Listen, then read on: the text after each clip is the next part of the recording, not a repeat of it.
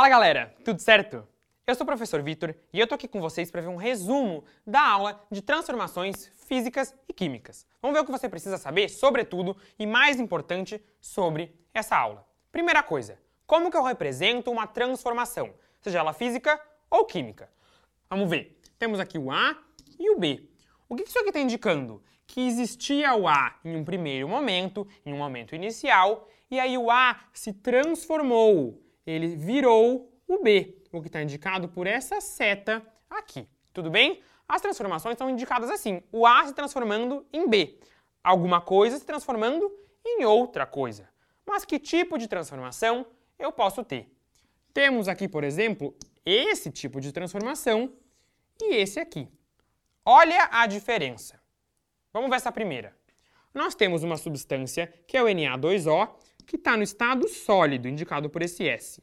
E ele se transformou no Na2O líquido, indicado por esse L. Existia Na2O sólido e depois existia ele, só que líquido. Ele mudou a apresentação dele, ele mudou a capa dele, mas ele ainda é essencialmente Na2O. Esse é um tipo de transformação que eu chamo de transformação física. A transformação física, ela envolve ela envolve uma não alteração da identidade da substância. A substância antes é a mesma que ela é depois, só que mudou alguma coisa, por exemplo, quebrou um pedaço de vidro ou derreteu a substância. Não vai mudar quem que ela é. Ao contrário dessa daqui. Olha o que a gente tem nessa situação nós temos O2 e agora tem O3. Tem gás oxigênio, que é o O2, e depois gás ozônio, que é o O3. Aqui mudou a identidade da substância. Um é um gás que a gente respira, outro é um gás lá da atmosfera, lá da estratosfera, lá em cima, que protege a gente de UV. Mudou a identidade da substância, mudou a substância. É uma transformação que eu chamo de química. E ela é caracterizada pelo contrário, ela é caracterizada pela alteração da identidade daquela substância, não dos átomos, mas das substâncias. Beleza? Olha só o que, que você pode ter que saber sobre esse tipo de situação. Existem alguns exemplos que caem um monte de transformação. Um deles é a das reações de queima, combustão. Reações de queima e combustão são sempre transformações químicas, porque você vai ter, por exemplo, o fósforo, a lenha, algum tipo de combustível, como é o caso desse cara aqui, que é o metano, o CH4, e ele vai se transformar em outros compostos, CO2, H2O. A identidade dessa substância muda. Isso sempre acontece em queima, combustão, em situações em que eu estou cozinhando alguma coisa. Isso é muito comum também. Assei um bolo, cozinhei um picadinho de alguma coisa. No cozimento, a gente tem algumas reações químicas acontecendo. Os açúcares, as proteínas que estão lá, passam por reações químicas, como as reações de caramelização ou reação de Maillard.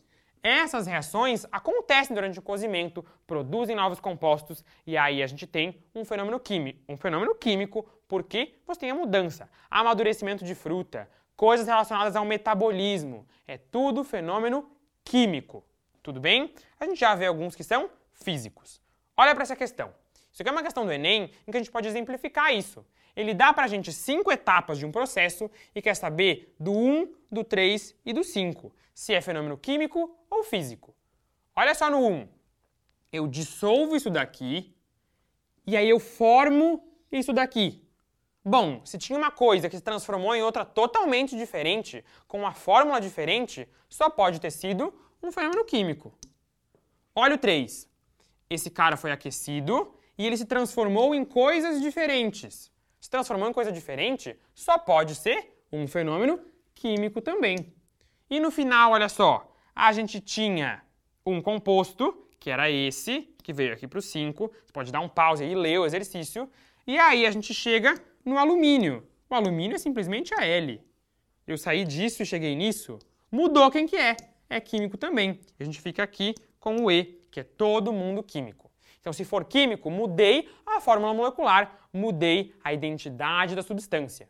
É diferente dos processos físicos, que tem como seus exemplos mais fortes os processos de mudança de fase. Eu simplesmente pego um sólido e passo para líquido, um gás e passo para um gás e passo para sólido. A substância não muda, muda o estado físico dessa substância. Aí são os exemplos mais comuns de transformação física. Temos, por exemplo, a fusão, que é um derretimento, o sólido que passa para líquido. O sólido passa para líquido, o gelo vira água líquida.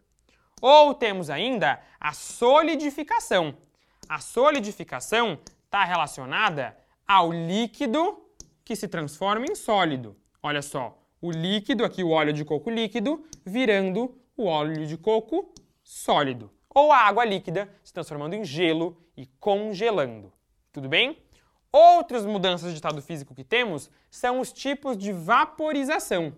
Vaporização é um líquido que passa para gás, para estado gasoso. A vaporização pode acontecer em três formas.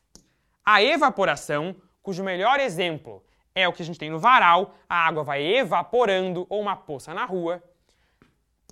Temos a ebulição, que quando eu ponho a água, ponho lá no fogo, vai saindo bolinha, ela ferve, é a fervura, é o que a gente chama de ebulição. E temos ainda a calefação, que acontece quando eu tenho uma chapa muito quente, deixo a água cair ali em cima, ou algum líquido, e aí aquilo lá está tão quente que faz barulho, a água cai faz um tsh. Aí essa água vaporiza muito rapidamente com emissão de som, é onde a gente tem a calefação. Mas todos são exemplos de líquido indo para vapor. Tudo bem?